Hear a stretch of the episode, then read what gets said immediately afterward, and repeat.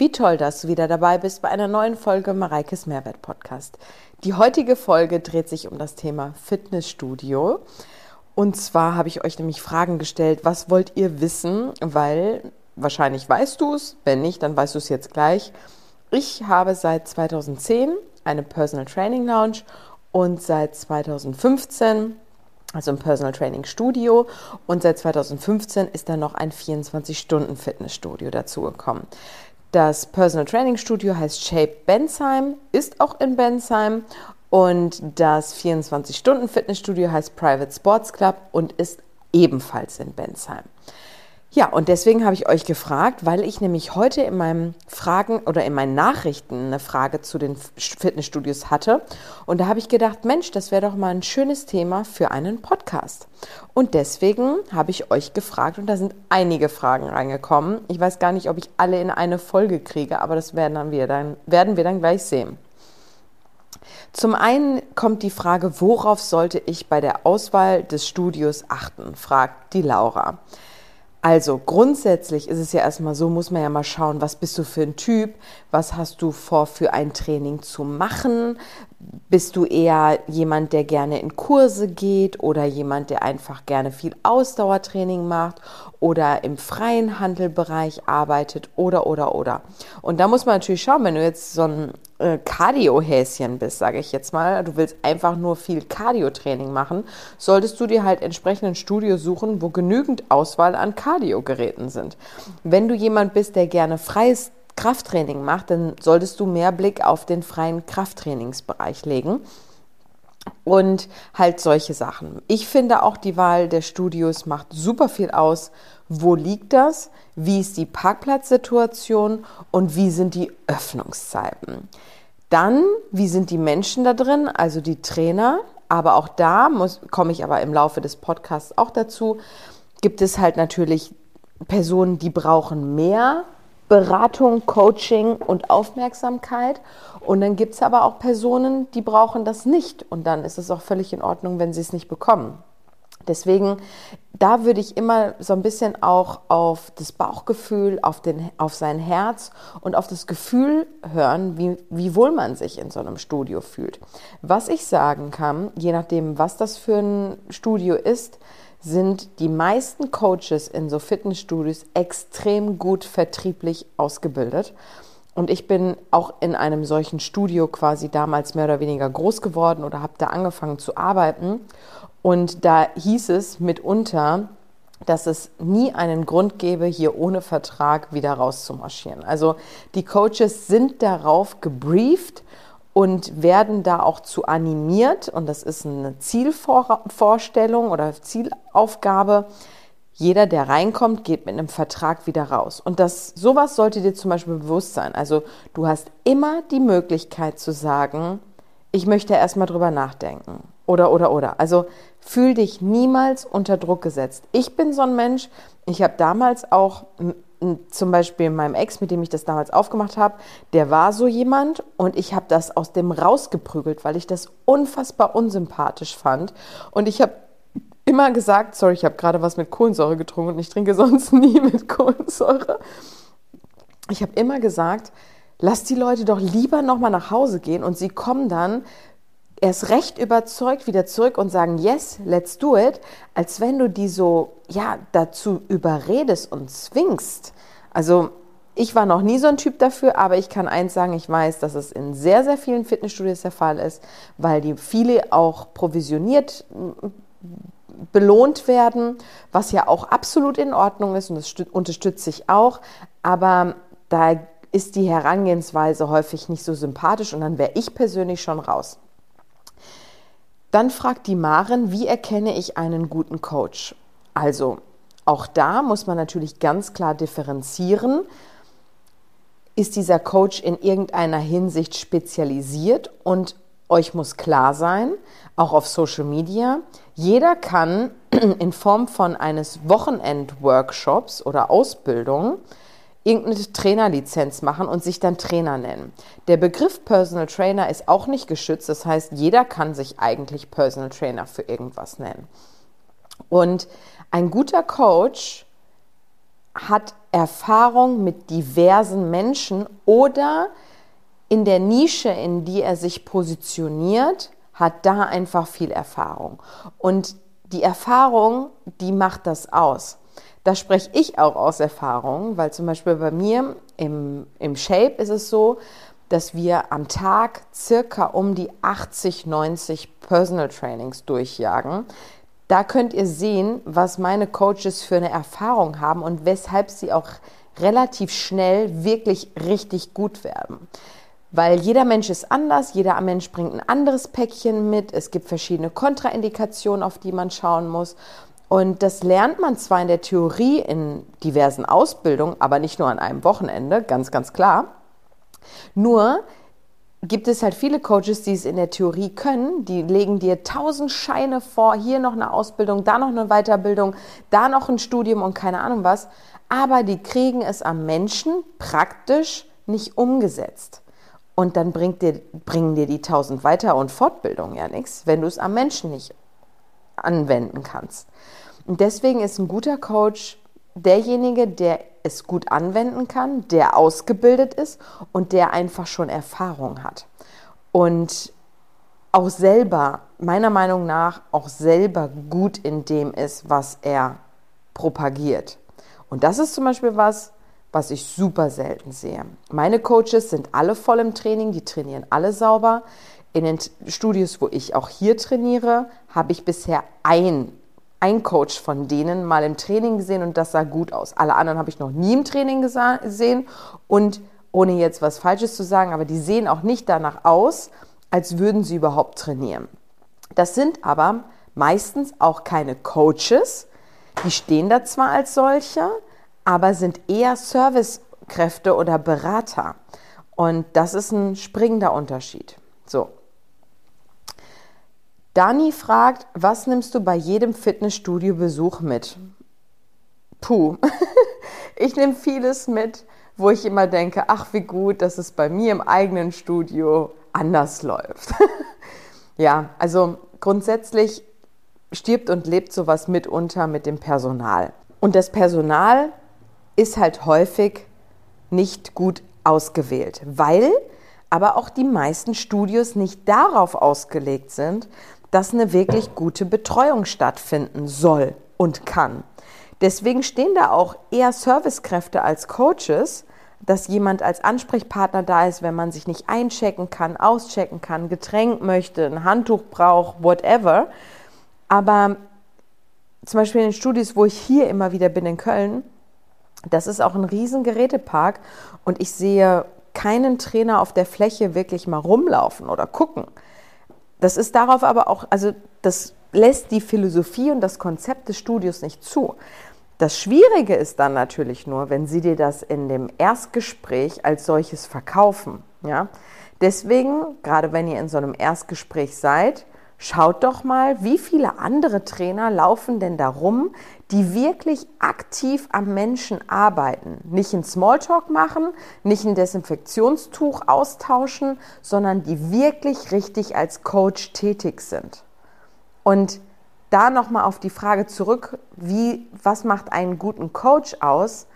Ein guter Coach fasst die Menschen auch an. Der steht nicht daneben, hat die Hände auf dem Rücken verschränkt und gibt irgendwelche Anweisungen und sagt nur, wie viele Wiederholungen, wie viel Gewicht und keine Ahnung was. Ein richtig guter Coach macht hands-on und versucht die Person in die richtige Position zu bewegen, zu drücken und gibt Impulse mit seinen Händen. Wenn du nur zwei Meter daneben stehst und die Arme entweder vorm Körper oder hinterm Körper verschränkt hast, da wirst du nicht alles aus deinem Kunden rausholen können, aus deinem Klienten. Sieve fragt, gibt es spezielle Übungen, Geräte, die Leute mit starkem Übergewicht empfohlen wird?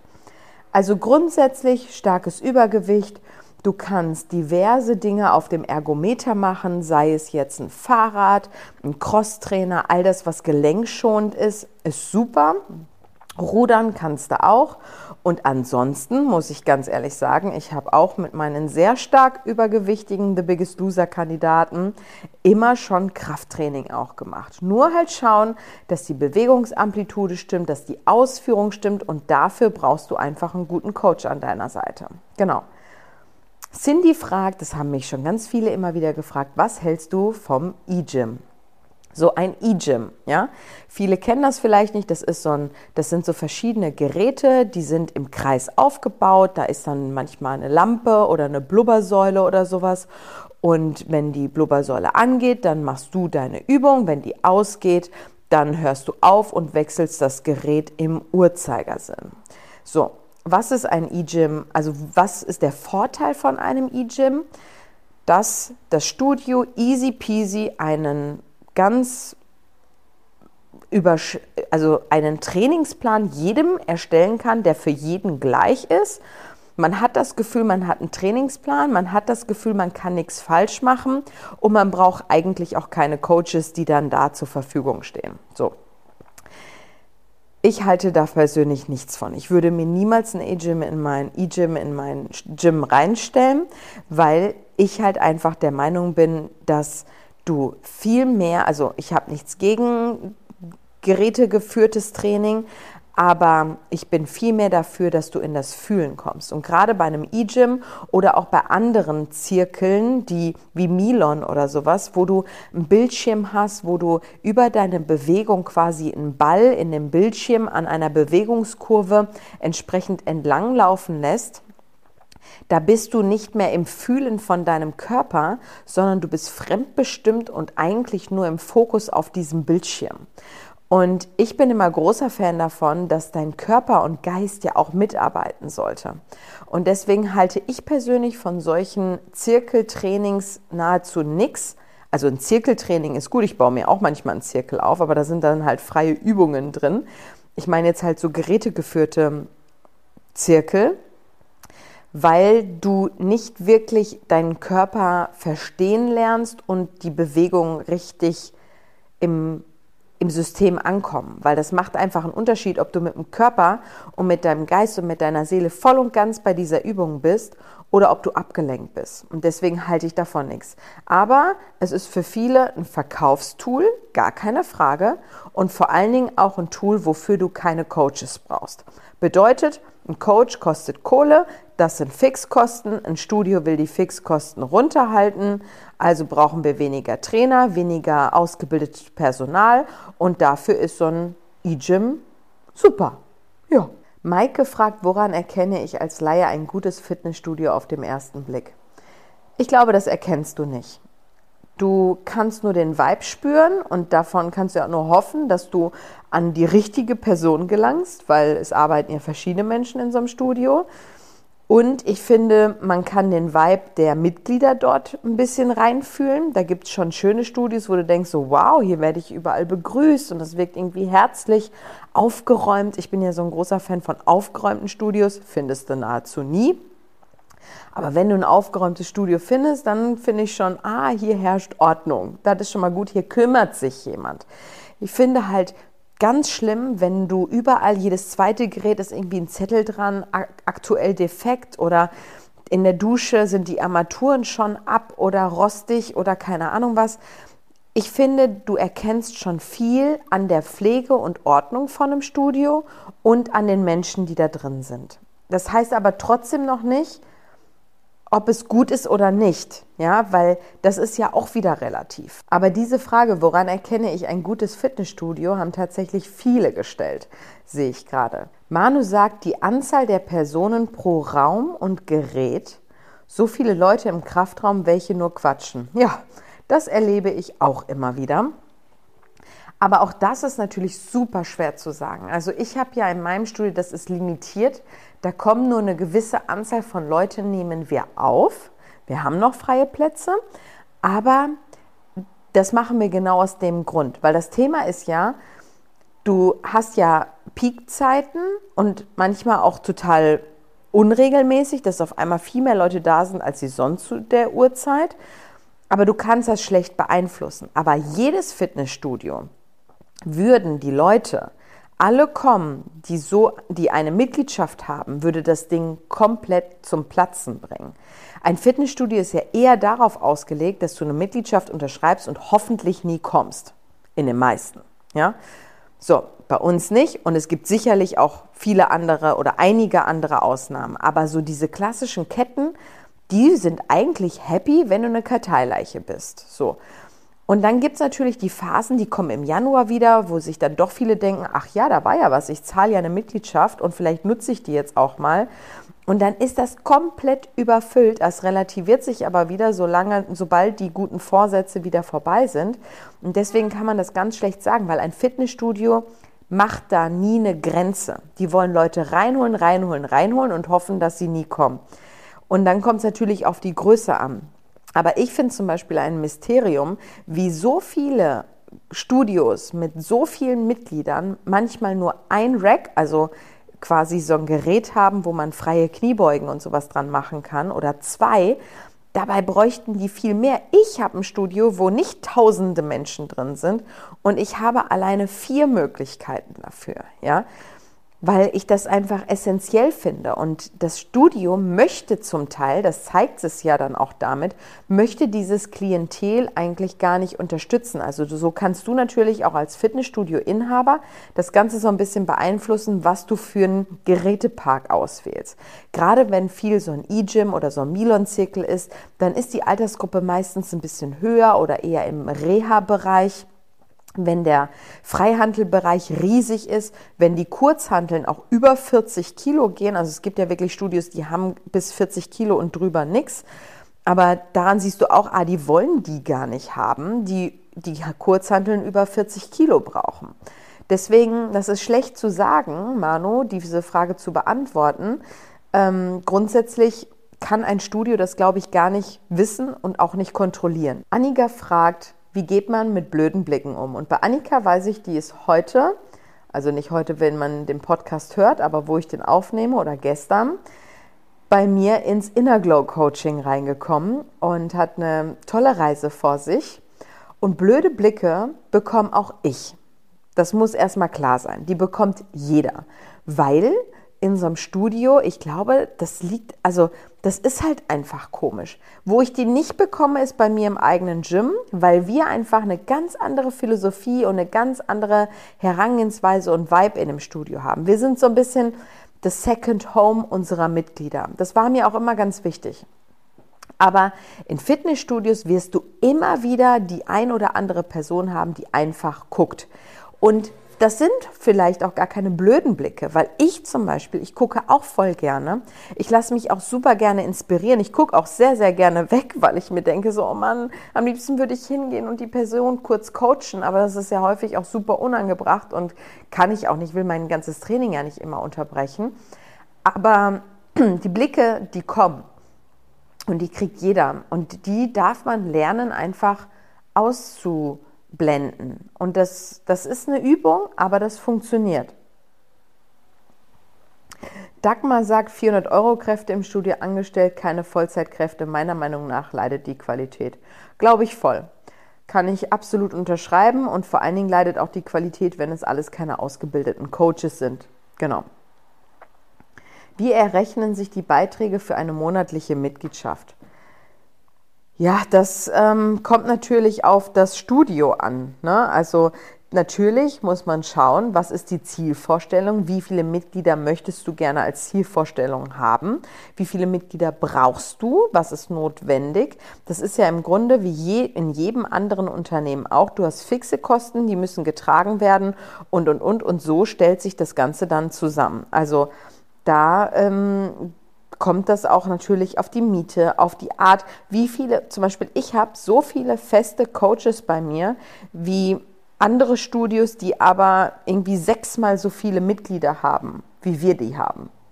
Das ist halt dann entsprechend auch schwierig. Julchen schreibt Problem Personalfluktuation, kaum noch gute Trainer anzutreffen.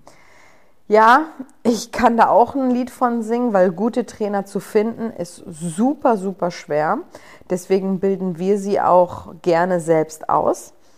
Aber das ist tatsächlich ein Thema und ich glaube, dass das gerade in der heutigen Zeit die junge Generation, die nachkommt, die sind so schnelllebig und ja, von heute auf morgen irgendwie brechen die ab und um und irgendwie, das ist total anstrengend und äh, kann ich absolut nachvollziehen, es ist ein Riesenthema.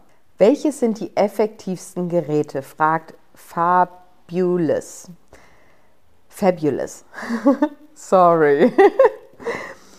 ja, also auch da gibt es nicht die effektivsten. Also wenn man das jetzt mal wirklich so sieht, ja, was ist jetzt das Effektivste? Effektiv ist natürlich, wenn du möglichst viele Muskelgruppen gleichzeitig in einer Übung kombinierst. Und da sind wir bei keinem Gerät, sondern da sind wir im freien Bereich, im Bereich Kniebeuge, Kreuzheben, Klimmzug und so weiter. Da brauchst du keine gerätegeführten Stationen wie jetzt ein Beinabduktor oder Adduktor oder irgendwie ein Beinstrecker, Beinbeuger einzeln. Das ist halt auch effektiv, aber nicht am effektivsten, wenn wir es jetzt darauf beziehen, das maximale Muskelkontraktion im Körper anzuspielen oder anzusprechen. Genau. Und jede zweite Frage ist tatsächlich hier, wie erkennt man ein gutes Studio? Worauf würde ich achten? Bei mir ist es aber so, worauf ich achte, ich brauche ja keine guten Coaches. Ne? Ich achte alleine auf Parkplatz, Öffnungszeiten und Gerätepark. So, weil über das Personal kann ich auch hinwegsehen, interessiert mich nicht wirklich. Das ist allein für mich ausschlaggebend. Aber weil ich eben auch keine Unterstützung oder sowas brauche. Ja. Könnt ihr ein weiteres Studio in der Nähe Frankfurt am Main eröffnen? fragt Charlotte.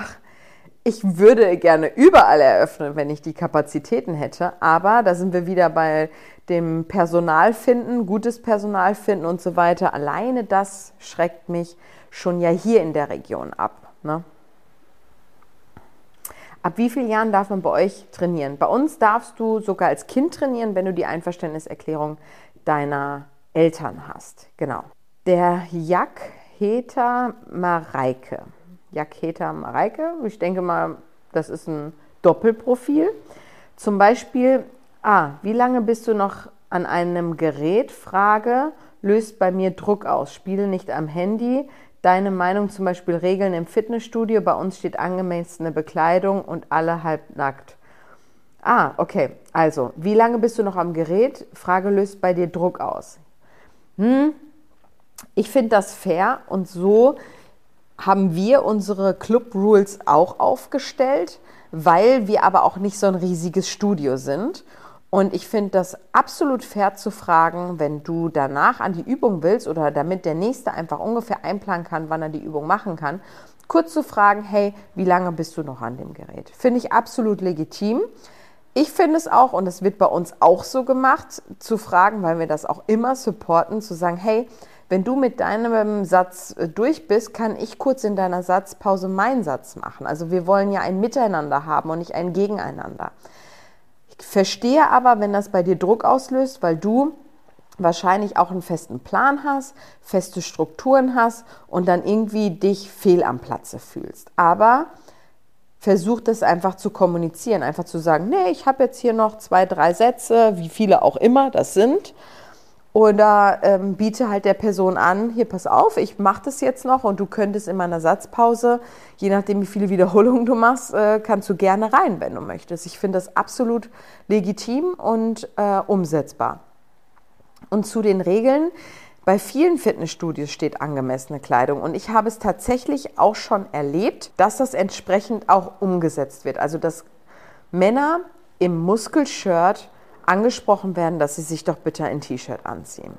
Jetzt muss ich aber ganz klar sagen, und da mache ich mich vielleicht auch bei einigen unbeliebt, ich kann nicht verstehen, warum das immer und meistens nur auf die Männer bezogen ist und die Frauen stehen da in der Arschfrist Hose Hose und in einem knappen Sportsbra, top gestylt und die dürfen so kommen. Muss ich sagen, finde ich grenzwertig. Deswegen halte ich von solchen Regeln nichts weil es einfach nicht fair gehandhabt wird. Ich kann das aber verstehen im Zuge dessen, dass man halt sagt, ey, Schweiß ist halt super aggressiv, ja, und viele legen ja noch nicht mal ein Handtuch unter. Bei mir gilt im Studio Handtuch drunter legen, egal was ist, und ich möchte auch nicht, dass jemand mit seinen Schuhen auf das Leder steigt, sondern da muss was zwischen, weil das, das sind alles teure Sachen, das muss gepflegt werden und jeder darf dazu beitragen. Aber so Sachen wie Muscle-Shirts, wenn du dich dann ohne Handtuch natürlich super schweißgebadet irgendwie auf die Bank legst, es dann auch nicht mehr sauber machst, das ist einfach super aggressiv und geht auf die Materialien und auf die Qualität. Und dahingehend verstehe ich das schon. Aber das könnte man auch damit regeln, dass man einfach sagt, ey, kein, also vergiss nicht ein Handtuch unterzulegen. Und ich meine, ein Muscle-Shirt finde ich persönlich absolut legitim. Ich behalte mir aber auch vor, halt einfach manche Leute gar nicht erst als Mitglied aufzunehmen, wenn ich das Gefühl habe, oh, das sind irgendwie kleine Gorillas, die mehr zur, zum Huga Huga dahin kommen und sich wahrscheinlich noch das T-Shirt ausziehen und Posing mehr machen. Da würde ich vielleicht auch sagen, hey, du bist vielleicht bei uns an der falschen Adresse. Genau. Ähm, Frana fragt, hast du von Anfang an die gleichen Geräte oder hast du auch nach und nach erweitert? Ich habe definitiv nach und nach erweitert. Wenn ich mal überlege, wie ich damals angefangen habe, da habe ich super viel danach erst dazugeholt, weil ich mir auch vieles ersparen oder erarbeiten musste und auch natürlich auf die Bedürfnisse meiner Mitglieder eingegangen bin. Und deswegen ähm, ist das, glaube ich, auch wichtig. Vor allen Dingen ist es ja auch wichtig für die Mitglieder, die zahlen ja ihren Beitrag. Und die sollen ja auch sehen, dass irgendwie ein bisschen was passiert und dass äh, Veränderungen kommen und dass wir einfach dran sind, das Studio auch richtig zu pflegen. Ja. Ähm, was hältst du von den Fittis mit 10 Euro Beträgen, Beiträgen? Fragt Corinna, glaube ich, ist das. Ähm, ja, kann man machen, wenn unter den Voraussetzungen, die ich vorhin gesagt habe, wenn das für dich passt. Wenn du aber, wenn dir versprochen wird, du kriegst da ein Coaching, du kriegst eine Beratung und und und und bekommst sie nicht, dann ist es natürlich schwierig. Ne?